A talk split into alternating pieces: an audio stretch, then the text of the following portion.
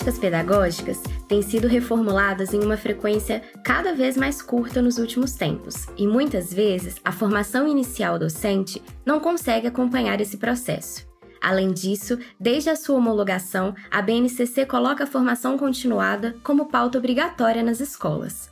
Eu sou a Nicole Abreu, da Somos Educação, e é sobre isso que vamos falar hoje com Tânia Fontolan, diretora pedagógica da Somos Educação, que implantou e coordenou equipes de assessoria pedagógica e formação de educadores.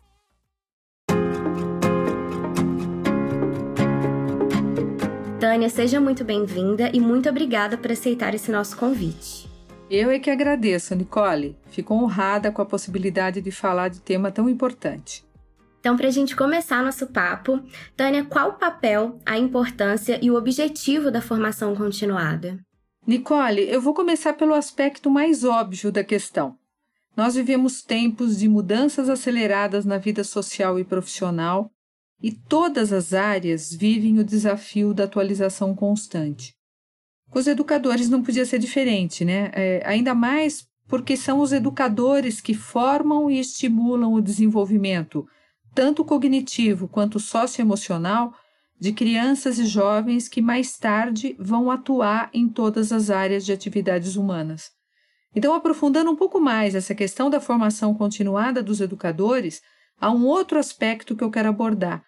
Nós ainda vivemos no Brasil um certo descolamento entre a teoria ensinada nas universidades e a prática pedagógica vivenciada nas escolas. Ou seja, muitos recém-chegados às escolas como professores têm dificuldades em usar a bagagem que adquiriram na formação universitária para resolver seus desafios de cotidiano. Questões como engajamento dos alunos, indisciplina, variação de estratégias, uso de avaliações para ajustar o processo ensino-aprendizagem, desenvolvimento da criatividade, incorporação das tecnologias digitais são super presentes. E há muitas outras questões e desafios. Então, depois de entrar em sala de aula e viver efetivamente essas demandas, cursos de formação continuada sobre essas questões específicas passam a fazer muito mais sentido. E até mesmo quem vai concluir a universidade nos próximos meses, daqui a pouco tempo vai se deparar com desafios que hoje ainda não existem. E, por fim, né, os educadores experientes que possuem já um, um bom tempo de prática não escapam ao fato de que há novas questões surgindo o tempo todo. Portanto, em suma, a formação continuada é que permite um aprimoramento e uma atualização constantes necessárias para o ofício de educar. Bacana. E quais seriam assim os principais benefícios do processo de formação continuada para você? Nicole, eu tenho compartilhado em encontros de que eu participo, né, a minha percepção de que nós somos educadores em tempos difíceis, né? O que eu quero dizer com isso? que eu acho que foi mais fácil para os nossos professores terem sido professores do que é para a nossa geração que está nativa. Então, como eu já disse, nós vivemos tempos de mudanças aceleradas e o que é válido hoje não o é necessariamente amanhã ou depois de amanhã. Então, há uma demanda muito grande, contínua, por acompanhamento das novidades conceituais. E por outro lado, socialmente falando, a legitimidade dos professores não está mais dada a priori. A escola concorre com um mundo de oferta de informações e de entretenimento que acaba provocando uma certa confusão e um desinteresse por aquilo que não traz prazer imediato. Então é complicado porque nem todos os processos de aprendizagem são necessariamente prazerosos. Né? Isso acaba criando uma certa pressão. A aula tem que ser legal. Né? Por outro lado, as famílias colocam sobre os ombros da escola e dos professores, parece que toda a responsabilidade pelo envolvimento dos alunos. Então, veja, essas questões que eu levantei agora impactam muito a autoestima e o prazer de ensinar do professor Às vezes, esse clima de incompreensão e pressão excessiva torna tudo muito pesado. E, na minha opinião, está sempre atualizado em relação a novas possibilidades de ensino-aprendizagem. Poder compartilhar e tomar contato com práticas didáticas que trazem mais engajamento. Além de arejar a prática de sala de aula, né, essas possibilidades aumentam a confiança do professor sobre as suas práticas, inclusive no diálogo assertivo com as famílias. E além disso, há uma série de descobertas de neurociência, há uma série de descobertas sobre o uso de dados em tempo real que permitem uma análise que vai além da simples percepção e efetivamente ajudam a melhorar a experiência ensino-aprendizagem. Né? E finalizando, ainda a própria legislação e os documentos oficiais. Né? A BNCC, por exemplo, reorganizou currículos e estabeleceu metas a serem cumpridas. Então, trata-se de uma exigência normativa recente que impõe a necessidade de revisitar práticas à luz dessas novas orientações. E todas essas questões certamente são contempladas né, nos cursos e nas ações de formação continuada. E justamente por todas essas dificuldades que você citou, algumas pesquisas que se dedicam a entender o cenário da formação continuada no Brasil apontam que as condições de formação de professores ainda estão bastante distantes de serem satisfatórias. Para você, como você acha que nós podemos mudar isso? Bom, né, por um lado, até de um, falando de uma maneira mais estrutural, nós precisamos cuidar para que as universidades aproximem teoria e prática. Né? Eu sou a primeira a defender a importância da formação teórica, né? porque é a formação teórica que nos dá background para entender e avaliar processos e nos dá condições para refletir e atuarmos de maneira autônoma, crítica. É a formação teórica que nos dá condições para nos tornarmos formuladores e não apenas aplicadores. Mas somente referências teóricas não bastam. Então, se os programas universitários não ensinam a fazer a transposição didático-pedagógica daquelas teorias, se eles não incorporam as situações reais de sala de aula, eles vão lançar no mercado de trabalho formandos que, como eu já disse, não terão subsídios para uma atuação segura e efetiva nas escolas. Né? E aqui também eu quero aproveitar e destacar a importância dos estágios. Muitas vezes eles são sabotados por jeitinhos, né? E perde-se a oportunidade desses estágios funcionarem como uma ponte importante entre teoria e prática. Um outro ponto que merece ser destacado, acho que são as próprias condições de trabalho. Muitas vezes, em função de baixa remuneração, os professores assumem uma carga horária muito extensa e, considerando-se o trabalho extra-classe enorme que os educadores têm, né, preparando aulas, corrigindo provas, falta tempo e dinheiro para investir em formação. Então, nesse ponto, eu acho que o Brasil precisa traduzir em melhor remuneração e em melhores condições de trabalho a importância que as propagandas e discursos oficiais costumam atribuir aos educadores. Entendi. A formação continuada está inserida em um contexto legal. Em vários documentos da legislação educacional brasileira, ela está prevista, como no Plano Nacional de Educação, na Lei de Diretrizes e Bases da Educação Nacional e, mais recentemente, na BNCC. Você pode nos contar um pouco mais sobre esse panorama e a importância dessas legislações? Veja, a questão da formação dos professores né, já foi identificada como crucial para que a qualidade da educação no Brasil melhore. Você mencionou, né, entre outros, a LDB, e em 1996 ela já reconhecia, ela já afirmava essa importância. Né? Em 2004 foi inclusive criada uma rede nacional de formação continuada pelo MEC, para articular melhor ações e políticas de formação continuada né, entre os níveis federal, estadual, municipal. Mais recentemente, também mencionado por você, o Plano Nacional de Educação, né, que abrange de 2014 até 2024, estabeleceu 20 grandes metas a serem atingidas. e quatro delas dizem respeito especificamente à formação docente.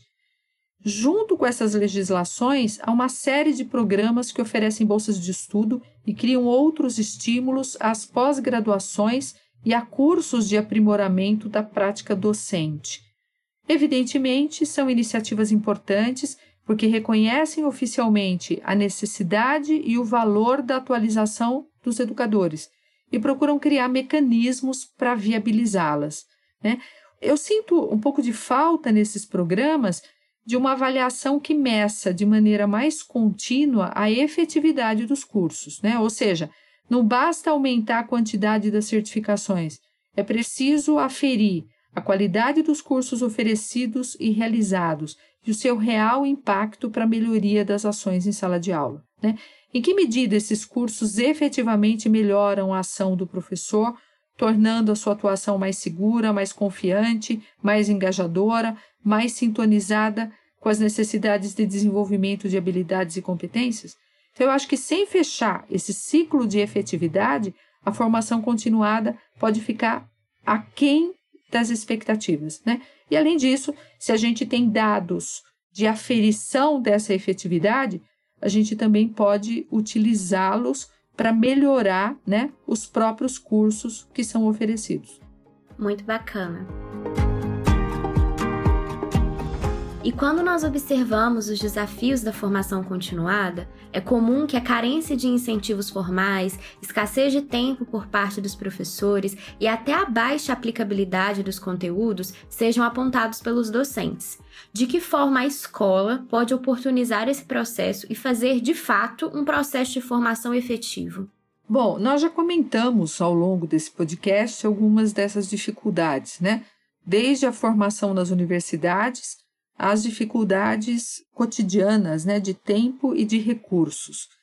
Eu queria agora abordar mais especificamente essa questão da oferta dos cursos. Né? Eu penso que os formuladores desses cursos de formação continuada, né, sejam eles ligados às redes públicas ou privadas, ou ainda a organizações sociais, a fundações, a empresas, precisam oferecer uma grande variedade de possibilidades tanto no conteúdo, quanto no formato, quanto nos meios de acesso, inclusive para tornar esses cursos muito acessíveis, né? Então, é importante oferecer cursos que cubram. Então, primeiro, os elementos de formação teórica, né? Então, as novas teorias que sempre podem atualizar e complementar a formação base. Segundo, que cubram as diversas áreas de conhecimento e os diversos segmentos e faixas etárias. Terceiro, as propostas metodológicas, né, em especial as novas propostas metodológicas, com compartilhamento de experiências e práticas. Quarto, né, variadas durações de cursos. Então, assim, se a gente considerar os diversos tempos que os professores têm e as finalidades que buscam, então, por vezes, nós vamos encontrar educadores que têm mais tempo e que estão buscando uma verdadeira especialização, né? Mas, por outro lado, tem muitos professores que às vezes precisam de apoio em uma estratégia, em uma situação específica. E nesses casos, um curso mais rápido vai ajudar mais, né? Vai ajudar de forma mais efetiva. Em quinto, eu acho que é preciso também a gente oferecer tanto cursos de modalidade presencial quanto cursos online, né? Eu quero destacar aqui que cursos presenciais possibilitam um tipo específico de trocas, né? De olho no olho e até de afetos, né, entre os envolvidos. Mas esses cursos presenciais também trazem a dificuldade do deslocamento, né, do horário cravado, já os cursos online, se forem síncronos, eliminam dificuldades de deslocamento e os assíncronos ainda trazem a vantagem da flexibilidade, de um acesso que pode ser feito no horário e no espaço mais conveniente ao professor. Então, recapitulando, eu acho importante haver uma grande variedade de ofertas, sempre com uma curadoria adequada, né, que assegure qualidade, para que esses cursos estejam acessíveis e efetivamente atendam às diversas necessidades e às diversas condições que os educadores têm. Muito legal. E já caminhando para o fim da nossa conversa, Tânia, qual caminho você indica para as escolas para implementar e melhorar as práticas de formação continuada? Nicole, eu gosto muito de uma expressão que é o da escola que aprende. Eu acho que os professores e a escola como um todo não podem ser entes que fomentam e estimulam o aprendizado dos alunos e não praticam o próprio aprendizado.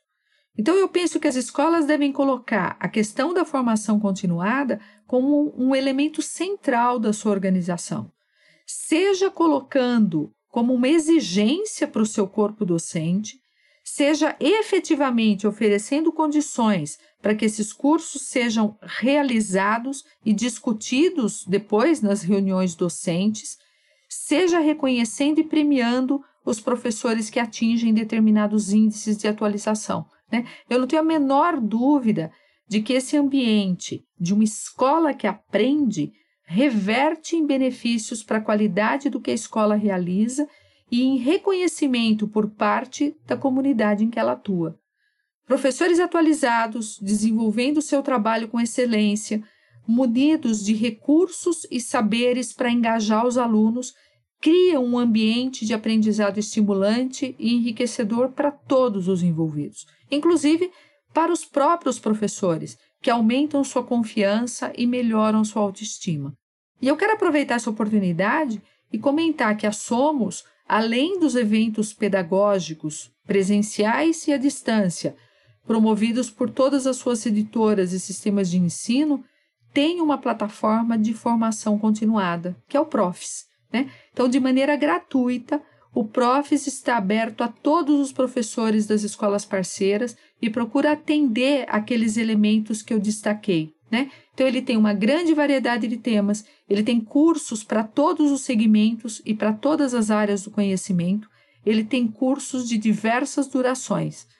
E esses cursos podem ser acessados de maneira assíncrona, a qualquer tempo, de qualquer lugar. O Profis está se tornando a comunidade Profis, em que, além desses cursos online, tem um grande acervo de recursos para pesquisa ao alcance do professor. O Profis também está montando uma grande rede de compartilhamento de experiências, né? além de regularmente organizar eventos síncronos sobre grandes temas de educação.